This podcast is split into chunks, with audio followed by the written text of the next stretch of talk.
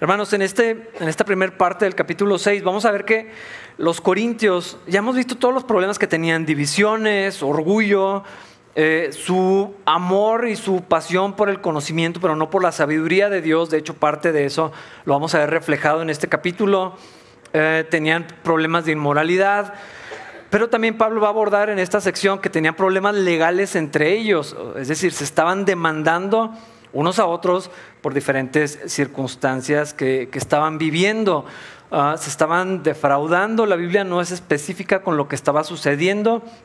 Podemos ah, entender algunas cosas, pero finalmente lo que sí sabemos con certeza es que llegaban a, la corte y, entonces estaban exponiendo toda esta situación. Pero el problema detrás de estos problemas legales eh, y de lo que estaban haciendo tenía que ver con su no amor por la sabiduría de Dios. Amaban el conocimiento, pero no estaban apreciando y no estaban valorando lo que los cristianos tenemos acceso, que es la sabiduría de Dios, en la persona de Cristo, en la obra del Señor y en la revelación que ya tenemos escrita, o sea, en la, en la Biblia. Eso era parte de lo que estaba sucediendo. Más atrás de eso, más en el fondo, es que seguían viviendo como gente que no cree en Cristo, como no creyentes.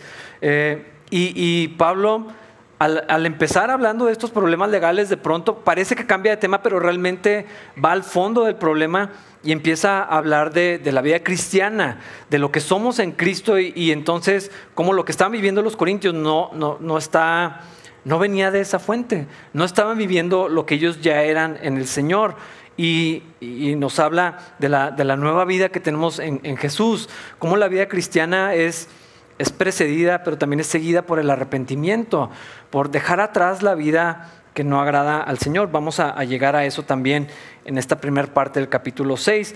Eh, si quieren ir conmigo, vamos a leer el primer versículo. Dice, cuando uno de ustedes tiene un conflicto con otro creyente, ¿Cómo se atreve a presentar una demanda y a pedirle a un tribunal secular que decida sobre el asunto, en lugar de llevarlo ante otros creyentes? El juez local de la, de la ciudad eh, tenía su, pues bueno, los juzgados, el magistrado estaba en el mero corazón del mercado, es decir, era un lugar público y las audiencias eran públicas, todo el mundo podía ir y escuchar.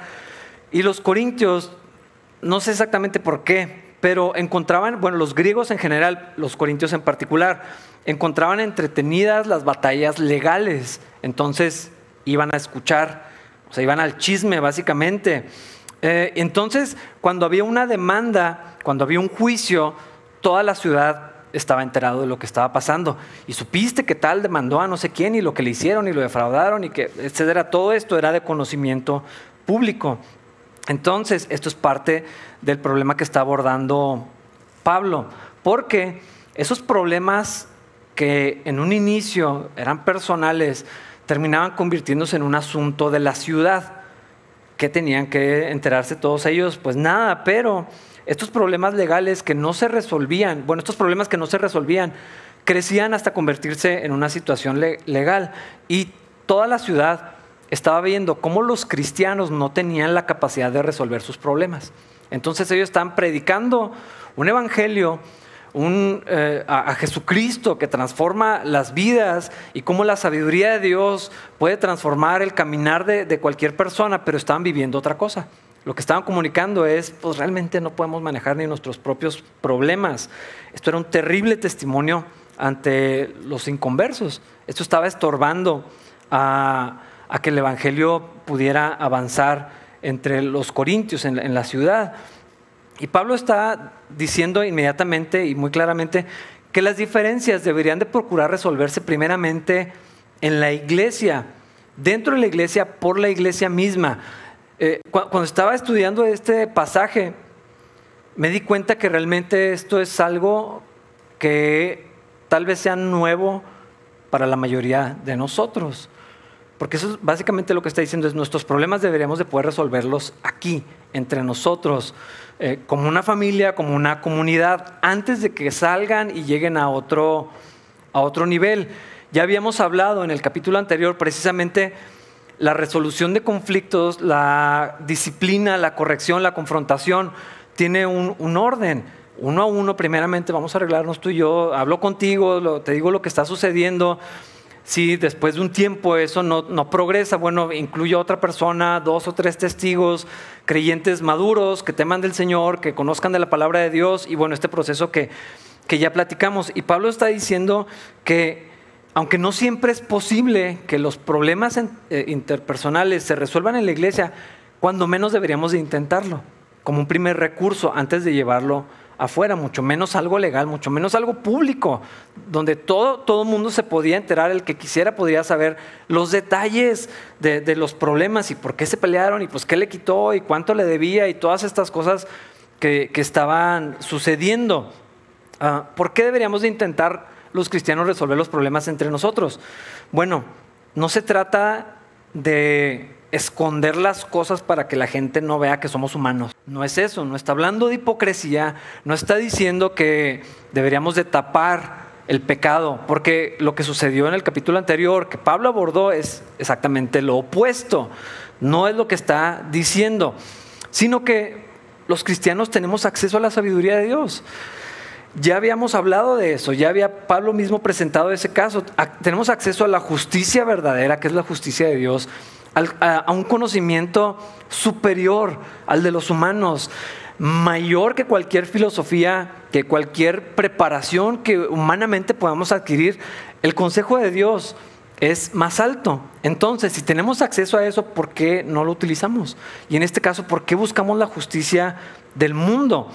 Esto no quiere decir que los cristianos no puedan recurrir a las autoridades. Eh, eh, hay que ver la Biblia en todo su contexto. Romanos 13, o sea, Pablo mismo escribe y dice, sométanse a las autoridades. Son siervos del Señor, tienen un lugar, eh, no en vano llevan la espada y todo esto que ya, ya estudiamos. de hecho, Pablo mismo, en, otra, en otra parte de la Biblia, podemos ver que él apela a un juicio romano, donde él dice, yo apelo a César, soy ciudadano romano, entonces quiero llevar mi proceso legal hasta, hasta el mismo César. Entonces, no está diciendo aquí que los cristianos deberían de evitar eh, todo consejo, toda justicia, toda intervención de fuera, no es lo que está diciendo, sino que primeramente aquí en la iglesia, primeramente aquí entre nosotros, hacer uso eh, de, ese recurso que Dios nos ha dado a los creyentes. Tenemos acceso al conocimiento más alto, que es el de Dios. Y bueno, todo lo que ya platicamos, ¿no? lo que Dios mismo piensa acerca del conocimiento que no, viene de, Él. Eh, pero la iglesia muchas veces no hacemos uso de este recurso. Cuando sí tenemos acceso a la sabiduría y la iglesia sí tiene un lugar para administrar justicia, cuando menos, que no es poca cosa, aconsejar sabiduría. ¿Qué es lo que Dios piensa de todo esto? ¿Qué es lo que Dios dice de esto? ¿Cómo podríamos resolver esto antes de que escale a un, a un nivel más, más grave?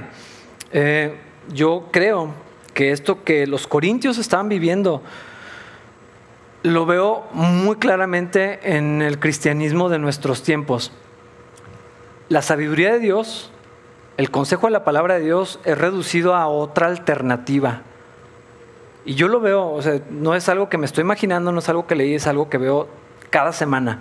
Cómo los cristianos preferimos buscar afuera algo superior a lo que podemos encontrar en la palabra de Dios. Y Pablo está diciendo, los cristianos son completamente capaces, equipados por el Espíritu Santo y por la palabra de Dios para juzgar sus propios asuntos.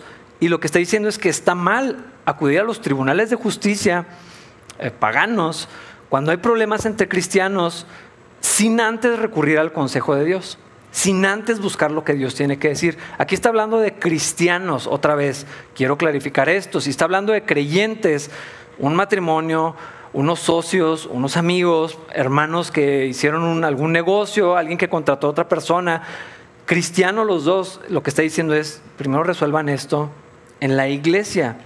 La iglesia tiene esa autoridad y la iglesia tiene esa capacidad. Versículos 2 y 3.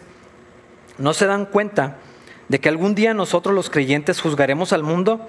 Y dado que ustedes van a juzgar al mundo, ¿no son capaces de resolver estas pequeñas cuestiones entre ustedes? ¿No se dan cuenta de que juzgaremos a los ángeles? Así que deberían de ser capaces de resolver los conflictos comunes y corrientes que ocurren en esta vida.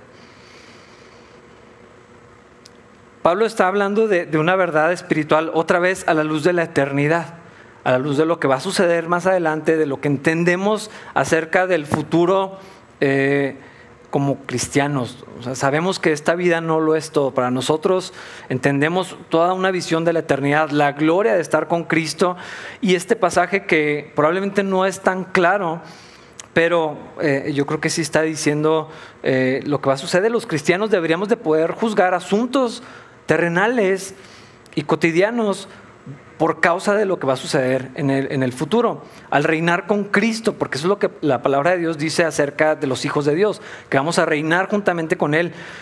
Vamos a juzgar o a participar del juicio de los ángeles malignos.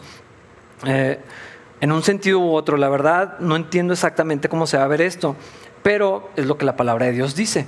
Entonces Pablo está diciendo, si vamos a participar de ese juicio, hacia el mundo y hacia los ángeles, ¿no podremos resolver los problemas entre nosotros? Deberían ser capaces de resolver los conflictos comunes y corrientes que ocurren en esta vida. ¿Cuáles conflictos? Obviamente el punto de partida son las situaciones legales que estaban enfrentando entre ellos mismos, pero aquí está hablando de, algo más, o sea, de, todos los problemas que hay en la vida diaria. Eh, no sé otra vez exactamente cuáles eran los problemas legales. Al parecer no eran pocos o no había sido uno, sino que era algo frecuente. Estafas, engaños, ah, abusos, situaciones laborales, probablemente fraudes en los negocios. Uh, nomás sabemos con certeza que eran problemas que llegaban a, la corte. Eh, gente tomando partido, probablemente abogados, gente defendiendo, gente aconsejando. Y ¿Qué va a aconsejar la gente que no tiene temor de Dios y que no tiene una ética profesional? Eh, algunos la tienen, otros no. Ah, pero lo que Pablo está diciendo es, ¿por qué van con ellos? O sea, no les van a decir lo que la palabra de Dios tiene que decirles. El consejo que van a recibir, la justicia que se va a procurar administrar, no es como la que Dios dicta. Y no es la justicia verdadera. Entonces la gente empezaba a tomar partido al ser algo de dominio público. La misma ciudad, eh, todo el mundo estaba opinando, todo el mundo tenía algo que decir y no, yo sí pienso que tal persona hizo muy mal y todo esto. O sea, era algo que estaba creciendo mucho, eh, estaba causando divisiones en la iglesia porque no solamente eran problemas interpersonales, se habían escalado tanto, esto era parte de lo que estaba generando la, incomodidad y la división en la iglesia y no, pues es que tiene razón el hermano y pues y, se estaba creando todo esto. Gente lastimada, mal testimonio de Cristo. Ah, pero sabemos que, de acuerdo a lo que está diciendo la, palabra de Dios, conflictos comunes y corrientes que ocurren en esta vida, antes de que, de que escale, probablemente asuntos matrimoniales también estaban llegando allá. Eh, problemas con los hijos, problemas en los trabajos, pero Pablo está diciendo, o Dios nos está diciendo que nosotros debemos de poder resolver esto entre nosotros. Yo sé que el contexto histórico del texto es la demanda entre los hermanos, pero lo que está detrás es que la iglesia no estaba apreciando la sabiduría de Dios, el conocimiento de Dios al que tenían acceso, eh, el Evangelio, el poder del Evangelio, la vida transformada eh, que, ahora estaban viviendo al, estar unidos a Cristo. Y yo me atrevo a decir con confianza eh, que podemos llevar esto de la misma manera al plano de la consejería y de la terapia. Eh, lo puedo decir con, mucha seguridad, porque es lo que veo. Los cristianos ya no quieren consejería espiritual, quieren otra cosa. No quieren hablar con un pastor, prefieren hablar con un psicólogo terapeuta. ¿Qué es lo que estoy diciendo? Que no deberían de, ir o que esas profesiones no son válidas, para nada es lo que estoy diciendo, sino que la palabra de Dios tiene algo superior que decirnos, tiene algo más importante, tiene algo más valioso que decirnos, porque conoce el Señor hasta las entrañas de nuestro corazón y sabe todo lo que hay y sabe dónde está la causa de los problemas y la solución para los problemas del corazón del hombre. Todo eso es transparente delante de Dios. Entonces, si hay un conflicto entre matrimonios, con los hijos, de crianza, eh, eh, el primer recurso de los cristianos ya no es ir a lo que la palabra de Dios tenga que decir. Es otra cosa. Queremos un profesional. Esa es la palabra que he escuchado. No, es que quiero hablar con alguien que sí sepa, con un profesional. Eh, eso, es lo, que decimos. Ah, y entonces, ¿qué le hace que no sea cristiano? ¿Qué le hace que nos diga lo que nos tenga que decir? O sea, me, van a ayudar y van a decir. Y hermanos, queremos de una manera resolver los conflictos comunes y corrientes que hay en esta vida con la que todas las personas atravesamos y todos batallamos, pero fuera del consejo de Dios, aparte del consejo de Dios, sin considerar lo que Dios tiene que decir de mi corazón, de mi pecado, porque al momento que no vamos a tocar esa, esa área, de pecado y de lo que la Biblia dice, entonces hay muchas cosas que son válidas. Y el diagnóstico de una persona profesional dedicada a esta área, pues puede ser bastante genuino y completo. O sea, ver un panorama, esto es lo que veo que está sucediendo, pero Dios sabe eh, lo que sucede en el corazón. ¿Y cuál es la solución? El Evangelio, el arrepentimiento, la vida en Cristo.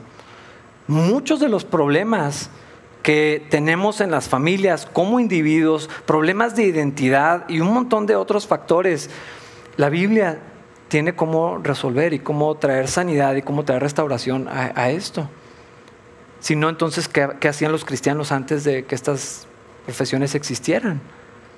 Entonces, ¿qué sucedía con, con, la gente, no tenían esperanza o no había respuesta hasta que aparecieron hombres que en su mayoría ateos o que niegan al Señor y las verdades de la palabra de Dios proponen las soluciones.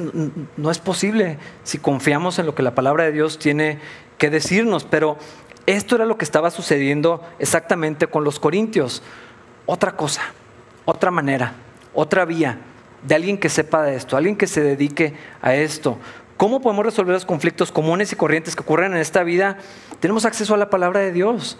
Si no sabemos lo que la palabra de Dios dice, difícilmente vamos a poder lidiar con esto. Tenemos al Espíritu Santo que mora en nosotros, que nos lleva a toda verdad, que nos habla, que intercede por nosotros. Eh, la palabra de Dios dice que es viva, esto, lo hace diferente a la Biblia de cualquier otro libro que puedan escoger.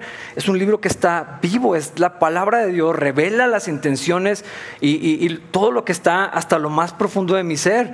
Eh, tenemos acceso por el Espíritu Santo a Dios el Padre por medio de la oración. Ah, tenemos entre nosotros a pastores, a líderes, a hermanos con experiencia, a gente que, conoce la palabra de Dios, que tiene una trayectoria de caminar con Cristo, de conocer la palabra de Dios, eh, pero no, queremos alguien que sí sepa. Y lo que Pablo está diciendo aquí es, hermanos, de verdad, nadie en la iglesia no hay nadie que les pueda decir un consejo que les sirva, no hay nadie que les pueda ayudar a resolver estos problemas antes de que se vuelvan un problema legal público. ¿De verdad piensan que nadie tiene acceso a un consejo sabio antes de que esto se salga de, control, hermanos? ¿De verdad esto es lo que pensamos? qué dice eso acerca de nuestra percepción de la Biblia? Del consejo de Dios, de la sabiduría de Dios, de la presencia de Dios en nosotros. ¿Qué dice esto acerca de lo que vemos de la iglesia y de lo que pensamos de la iglesia misma? Entonces, ¿qué es esto? ¿Son mis compañeros de domingo? ¿Como compañeros de clase nada más? ¿O, qué es la comunidad? Yo creo que estas cosas deben de, sacar de nosotros lo que realmente entendemos en nuestra vida cristiana. Ah, yo pienso que esta modalidad de cristianismo, que era exactamente lo que estaba pasando con los corintios, revela que probablemente no confiamos que la palabra de Dios es inspirada por Dios, útil para enseñar, útil para eh, que, enseñar lo que es verdadero, para enseñar, hacernos ver lo que está mal en nuestra vida, para corregirnos cuando estamos equivocados y enseñarnos a hacer lo correcto. O no confiamos que las personas en autoridad sean puestas por Dios. O no entendemos cuál es el lugar que Dios le ha dado a ciertos hombres y mujeres en mi vida o no creemos que haya alguien digno de tener ese lugar en mi vida, o nos da demasiada pena que gente de la iglesia sepa, o nos da vergüenza que se descubra que no soy tan cristiano como parece, no sé. o queremos evitar la confrontación, o queremos evitar lo que ya sabemos que vamos a escuchar. Acerca de nuestro pecado, acerca de lo que la Biblia dice, acerca de lo que tenemos que hacer. Evitar la confrontación, la demanda bíblica. A veces queremos oír lo que queremos oír y no que nos digan la verdad o una mezcla de las anteriores. Esto era lo que estaba sucediendo entre ellos. En lugar de ir con un hermano de la iglesia, tenemos este problema, este, hermano me estafó, este hermano me, está diciendo, no, vamos con otra persona de fuera. ¿Por qué? Y Pablo les está diciendo duramente, ¿por qué nadie de la iglesia? ¿Por qué no buscan ayuda aquí? Versículos 4 al 6. Si tienen conflictos legales acerca de tales asuntos, ¿por qué acuden a jueces que son de afuera y no son respetados por la iglesia? Digo esto para que se avergüencen. ¿No hay nadie en toda la iglesia con suficiente sabiduría para decidir sobre estos temas? En cambio, un creyente demanda a otro justo frente a los incrédulos. Pablo les dice, sí les debería dar vergüenza, que no confían que Dios pueda poner a personas para instruirlos, para tomar una decisión, para decirles lo que deberían de hacer. Ese, lugar sí lo tiene la iglesia, pero creo que ya no se lo damos. Lo vemos como algo totalmente opcional, como una parte de mi vida cuando vemos a los cristianos de, de, de, los primeros tiempos y así deberíamos de vivir. La iglesia es lo que soy ahora, no es a donde voy es a donde yo pertenezco, es el cuerpo de Cristo, pero no sé si, si vemos esa realidad o no. No es un nombre para la iglesia decir, ah, es el cuerpo de Cristo. Es, es la comunidad que nos une a Cristo, que nos hace uno con, con Él. Uh, y Pablo obviamente quiere que sientan el peso de esto, pero es para su bien, es para su crecimiento, no es nomás para que se sientan mal y sientan pena, sino que lo que está tratando de hacer Pablo es que se revele lo que pensamos de Cristo, lo que pensamos de la iglesia, lo que pensamos de la Biblia, porque ese era, ese era el problema que estaban teniendo. Cuando en Cristo tenemos todo lo que necesitamos para la vida y para la piedad. Ahora quiero aclarar algo. Eh, la iglesia tiene la autoridad y la sabiduría para lidiar con los asuntos del corazón, de los pensamientos, de las emociones, del alma. La Biblia habla sobre todas estas cosas. Uh, si un miembro de nuestro cuerpo disfunciona, cualquier órgano, pues hay que acudir al, médico. No estoy diciendo que el consejo de profesionales no deba existir en la, eh, en la, vida de los cristianos, no estoy diciendo eso. Y lo quiero aclarar porque sí hay personas que dicen que no vayas al médico, que ores, nomás que tengas más fe y que le eches ganas. Eh, no es lo que queremos aquí, no es lo que estoy diciendo. Eh, hay que ser responsables con nuestro cuerpo. Si el cerebro disfunciona porque es un órgano, como todos los demás, hay que atenderlo. Y hay gente que se dedica a esto. Definitivamente esto tiene su, lugar. Pero las áreas del comportamiento, del corazón, de las emociones, de los desórdenes, los pleitos, las, las ofensas y todas estas cosas que sabemos, o sea que la Biblia es claramente eh, expresa cuándo es pecado y cuándo no, no lo es y, y, cuáles cosas, la solución es el arrepentimiento. Eh, yo platicaba una vez hace mucho tiempo con una persona, muchos, muchos años, y me decía, es que mi problema, y es que me hablaban de mi problema, y es que mi esposa no entiende mi problema. Y lo escuché por un buen rato. Y después le dije, tú sabes que eso no es un problema. Tú sabes cómo se llama eso, porque toda la vida hemos estado en Cristo. Tú sabes que eso es pecado y tú lo metiste a tu casa y tú sabes cuál es la solución para eso. No es un problema que alguien tenga que comprender, es algo con lo que tienes que lidiar y arrepentirte y, venir a Cristo y resolver eso en, el poder del Señor eh, a través del poder de la palabra de Dios, del Espíritu Santo en ti, de la comunidad de creyentes. No es un problema que alguien tenga que entender y, mantener allí y ser comprensivos con eso. Esa es mi preocupación con mucho de esto que, que sucede. Uh, hay abogados que son eh, buenísimos para lo que hacen, hay abogados que litigan de una manera eh, justa y correcta. Y sabemos que hay otros que no. Y sabemos que el consejo muchas veces es quítale todo, déjalo en la calle y vamos a hacer esto y hacemos esto y porque te conviene. Más o menos era lo que estaba sucediendo entre los corintios. No era, no era justicia, estaba saliéndose de lo que Dios espera de los cristianos, de lo que Dios le diría a sus hijos que hagan con respecto a los problemas que estaban teniendo. Eh, entonces, ¿qué sucede cuando la situación escala, cuando la situación es difícil?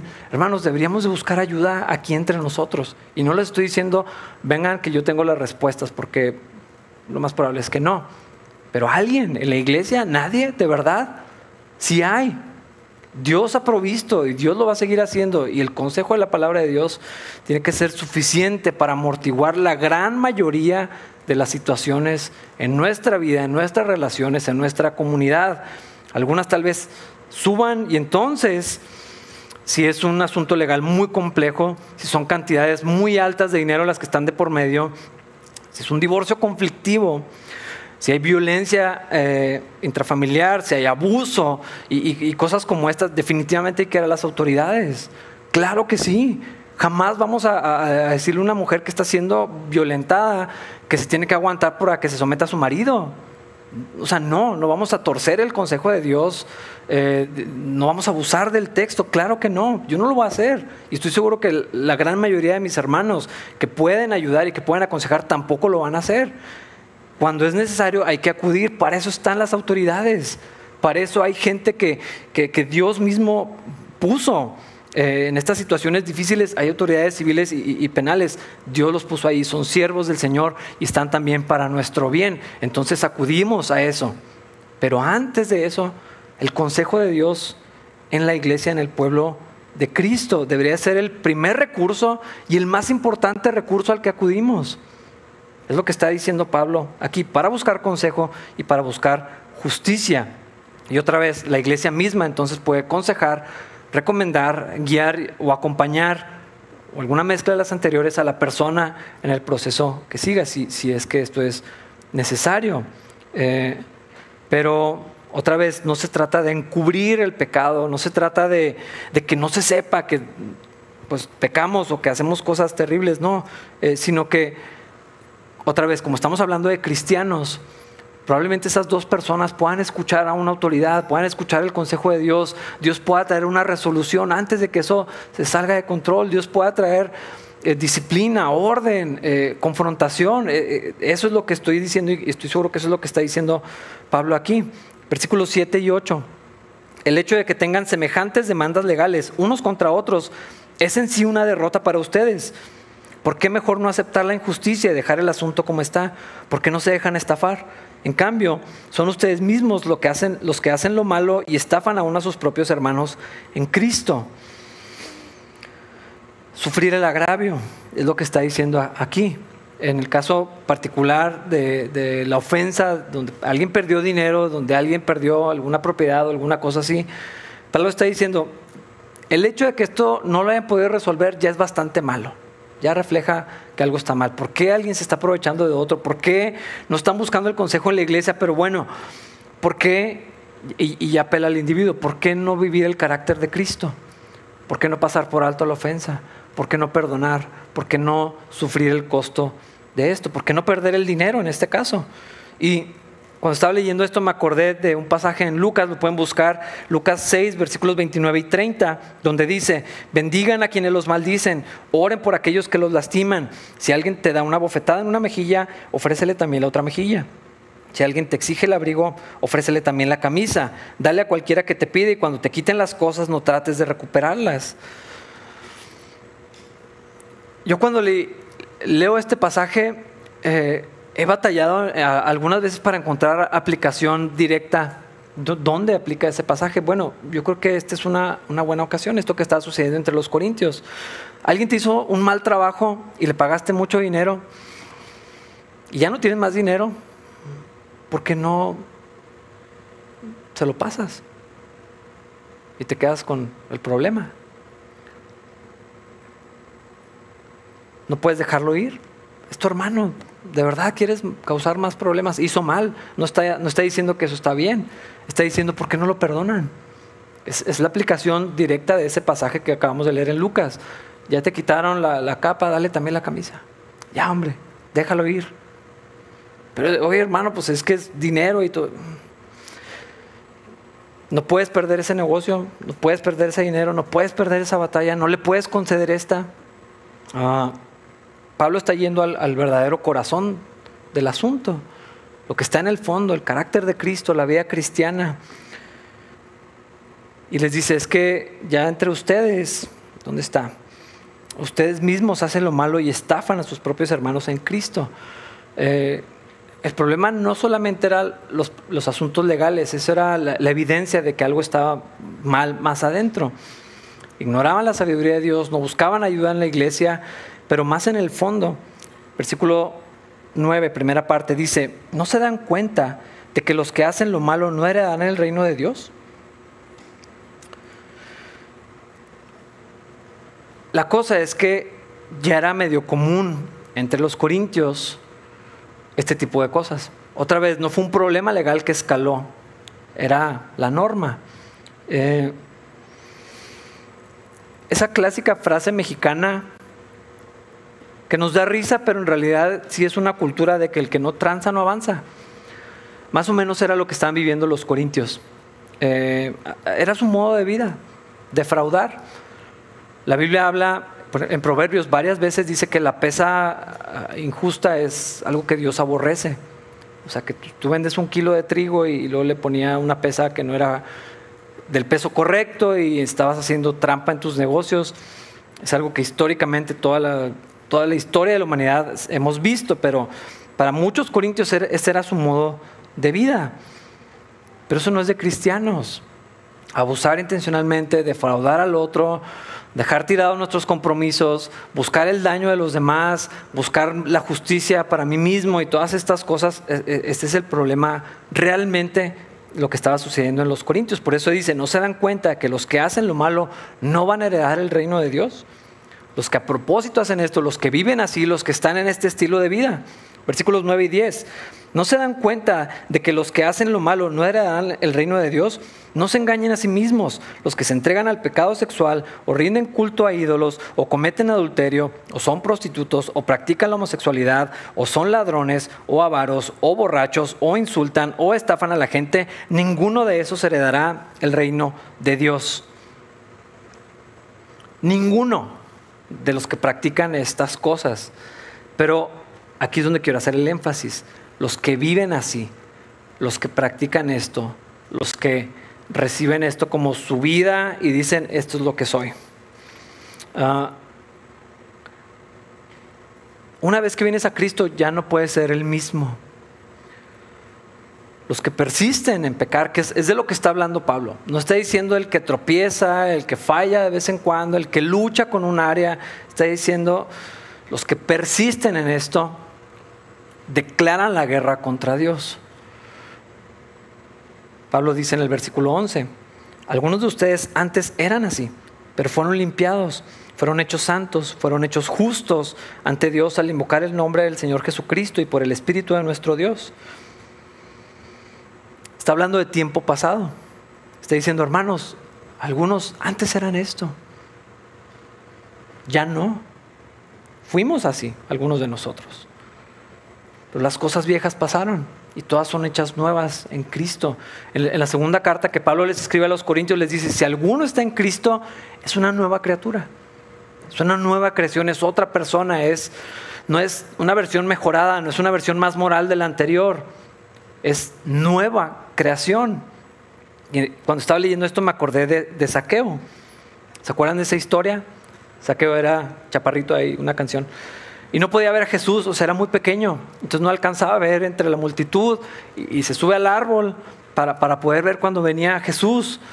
Y Jesús, le, el Señor lo, ve y le dice, saqueo, bájate, quiero hospedarme en tu casa, quiero, quiero ir a tu casa. Voy a continuar la lectura en, Lucas 19, versículos 6 al 10. Saqueo bajó rápidamente y lleno de entusiasmo y alegría llevó a Jesús a su casa. Pero la gente estaba disgustada y murmuraba fue a hospedarse en la casa de un pecador de mala fama. Mientras tanto, Saqueo se puso de pie delante del Señor y dijo, Señor, daré la mitad de mi riqueza a los pobres, y si estafé a alguien con sus impuestos, le devolveré cuatro veces más. Jesús respondió, la salvación ha venido hoy a esta casa, porque este hombre ha demostrado ser un verdadero hijo de Abraham, pues el Hijo del Hombre vino a buscar y a salvar a los que están perdidos. Una de mis historias favoritas en la Biblia, eh, la, de Saqueo. Él no dijo eh, estas palabras para quedar bien con Jesús, ni para impresionar a nadie. Eh, eh, eh, este, esto que pasó fue el resultado de arrepentimiento, de que Jesús buscó a Saqueo y luego tuvieron comunión y, y, Saqueo se arrepintió de lo que había hecho. Él sabía exactamente lo que había hecho, por eso la gente lo odiaba, porque era un defraudador. Él vivía ese estilo de vida. Probablemente eso era lo que estaban haciendo entre los corintios. Subían, ¿cómo se dice? Metían caballo en, ¿por, qué se rieron? Eh, en las cuentas, le subían un poquito más allá, le cargaban un poco más en esto, era lo que hacían los recaudadores de impuestos, abusaban de la gente. Debes tanto, oye, no, espérate, pues si debo, no, no, es que aquí este, una multa por no sé qué, y saqueo, e, esa era su manera de vivir y vivía bastante bien. Él sabía lo que había hecho y entonces cuando tiene este encuentro con Cristo, su vida ya no fue la misma y en ese mismo momento hubo un efecto inmediato en su vida. Y él dijo, ya no puedo seguir viviendo así. Si he defraudado a alguien, o sea, él sabía probablemente a quién. Tal vez lo tenía hasta en sus números. Le voy a devolver hasta cuatro veces más. La transformación interna de saqueo tuvo un efecto inmediato en su conducta, en su comportamiento. Ese, es el arrepentimiento. Ese es el verdadero arrepentimiento. Saqueo no recibió a Cristo en su corazón, no hizo una oración de fe, él se arrepintió y creyó, porque esa es la respuesta al Evangelio de Cristo. No empezó a ir a la iglesia para, bueno, pues soy nuevo en la fe, poco a poco me la voy a llevar, pues espérame, dame chance. Es que este, no, eh, dijo, inmediatamente tuvo un efecto en su vida. No dijo, híjole, es que necesito el dinero, la economía está bien difícil, ¿cómo le voy a explicar esto a mi esposa? Imagínate el problemón en el que voy a meter. Es más, el Señor ni siquiera le dijo que hiciera eso. Jesús no le pidió que, regresara eh, eh, el dinero ni quisiera con él. Saqueó, se pudo haber quedado en la ruina. Probablemente yo no sé. Imagínate devolver cuatro veces lo que habías estafado y si te hace rico robándole a la gente, yo no sé en qué condiciones iba a quedar. Pero Saqueo encontró algo más valioso, algo mejor, que valía más que todo el dinero. Y esto me hizo también acordarme eh, la, la parábola del tesoro escondido y la perla de gran precio. Todo con tal de tener esto. Lo dejo todo, no me importa lo que me cueste, lo que tenga que pasar, a cualquier costo prefiero a Cristo. Es lo que Pablo dice en la carta a los filipenses. Este es mi currículum, mi linaje, esto es lo que estudié, aquí fui, esto es lo que soy, esta es mi reputación, este es mi, mi, récord como, como fariseo y como, como creyente del Señor. Y dice, lo tengo por basura. No me importa nada de eso, con tal de ganar a Cristo. Esa es la vida cristiana. Eso es lo que le sucedió a saqueo. Un cristianismo donde no hay arrepentimiento no es cristianismo bíblico. Un cristianismo donde tengo a Cristo y voy a la iglesia, pero al mismo tiempo tengo todo lo demás y, soy amigo de Dios y del mundo, eso es imposible. Eso no se puede vivir de acuerdo a, la Biblia. La vida cristiana, la fe en Cristo es, primero hay arrepentimiento y fe, pero es, una vida de dejar atrás lo que, lo que éramos, que es lo que está diciendo Pablo aquí, esto es lo que eran algunos de ustedes. Es apartarme del pecado, es odiar las cosas que Dios odia y amar lo que Dios ama y buscar lo que Dios quiere de, de mi vida. Es un anhelo de crecer en santidad, de parecerme a Jesucristo, un deseo de ser más como Él, cada vez más, cada vez más, no, no encontrar el punto medio, no, no, lo suficiente, que no me afecte tanto a mi vida, que no me cueste en lo económico, que no tenga que dejar estas áreas de mi vida porque las disfruto muchísimo. No, es, es, continuo, es un crecimiento hacia, hacia la imagen de Cristo, porque así como saqueo, porque encontramos algo que vale más que lo que a mí me gusta, algo que es más valioso que lo que yo necesito. ¿Me va a pegar en mi familia? ¿Me va a meter en problemas? Pues sí, pero vale más encontrar a Jesucristo y seguirlo a Él. La vida cristiana incluye, comienza y es continuo el arrepentimiento. No puede haber cristianismo sin arrepentimiento. Y por eso Pablo aclara, los que practican todas estas cosas, eh, que ya, ya leímos, no van a heredar el reino de los cielos. Y algunos de ustedes antes eran eso, pero ya no. Ya no son eso.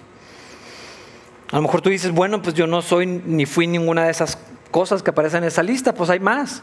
No las vamos a leer, pero hay otras listas igual de espantosas que encontramos en, en Gálatas y en otros pasajes de la Biblia. Y te aseguro, te aseguro que en alguna te vas a encontrar una, dos o tres o más veces.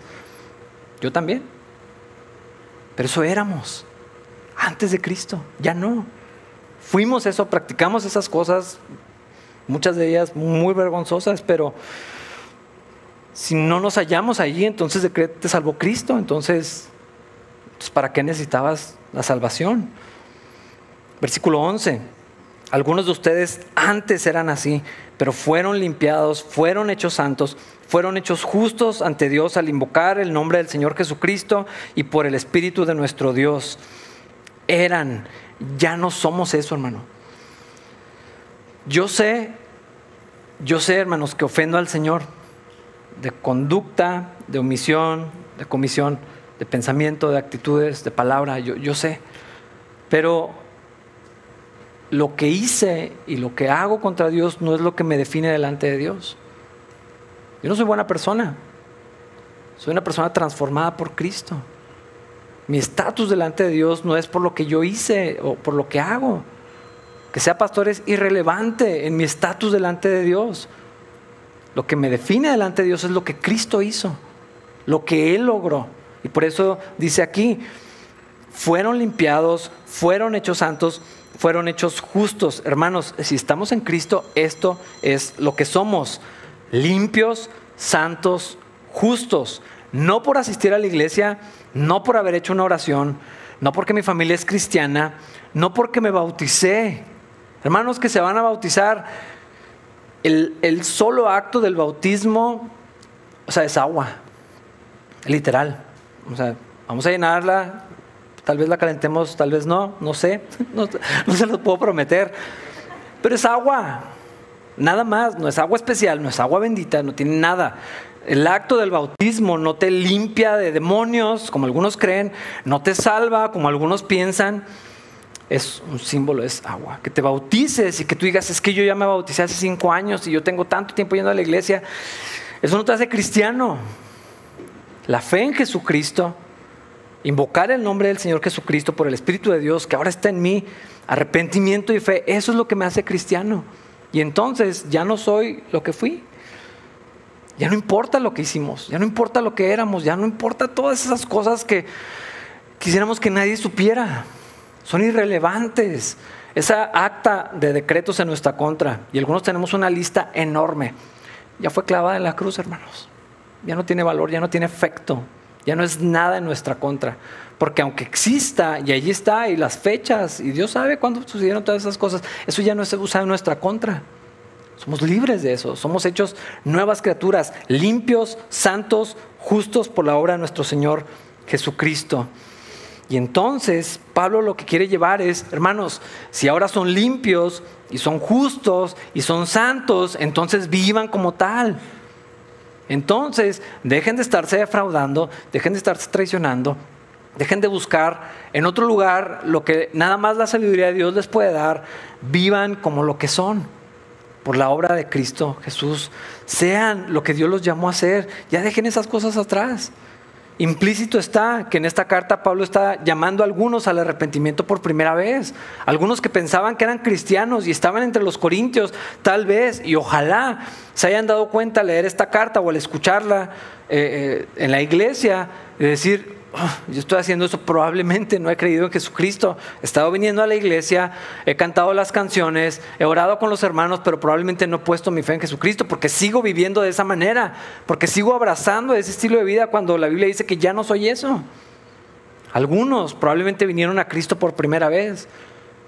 Hermanos, yo espero lo mismo de esta iglesia. Que si alguno sigue viviendo de esta manera, hermanos, ahí dicen, no va a heredar el reino de los cielos. Va camino a la perdición, camino al juicio de Dios. Pero no tiene que pagar ese precio. porque ya lo hizo Cristo. Y si se arrepienten de su antigua manera de vivir y vienen a Cristo y ponen su fe en la obra redentora, salvadora de Cristo Jesús, entonces lo que son por medio del Espíritu de Dios es uno de nosotros, santo, escogido, amado, hijo de Dios, limpio, en comunión con Dios, en unidad con Cristo. Y eso, hermanos, es toda la idea de que nos juntemos cada domingo a estudiar la palabra de Dios, a escuchar el consejo de Dios, eh, celebrar la vida que nos, el Señor nos ha dado. Y los que no han venido a Cristo, hermanos, pues el tiempo corre. No dejen pasar más tiempo. Y la invitación está abiertísima a todo el que quiera poner su fe en Cristo Jesús. Vamos a ponernos de pie para orar, hermanos, y despedirnos. Señor, gracias por tu palabra, gracias por recordarnos lo que somos ahora, los que hemos puesto nuestra fe en el Señor Jesucristo, nuestro Salvador, nuestro Señor. Padre, gracias por recordarnos cómo no debemos de vivir y vivir como lo que somos, como lo que tú nos llamaste a hacer. Gracias por recordarnos, Señor, que tenemos acceso a un conocimiento superior, a una sabiduría superior y que tú nos has dado los recursos que tenemos, Señor, para resolver los problemas de la vida, Señor. Ayúdanos a poder ver a Cristo, a la iglesia, a la Biblia, como lo que verdaderamente son, como los tesoros invaluables a los que tenemos acceso los cristianos, Señor, y a disfrutar de ellos y a acudir a ellos cada vez que haga falta, Señor. Danos de tu sabiduría, Señor. Estamos faltos y estamos necesitados de ella, Señor.